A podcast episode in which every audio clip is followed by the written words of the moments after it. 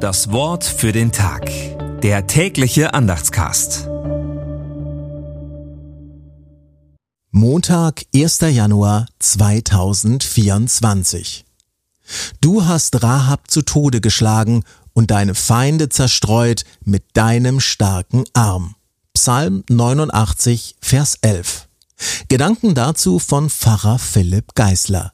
Kampf mit dem Urdrachen. Zwischen Lob und Klage schwebt dieser Psalm, einer der längsten. Er erzählt von der Not Davids, die er durch seine Untreue mit verschuldet hat. Dabei steht David wohl auch sinnbildlich für ganz Israel, etwa im Vers 41. Und gleichzeitig ist klar, wer allein Rettung bringt und Lob verdient. Der Herr.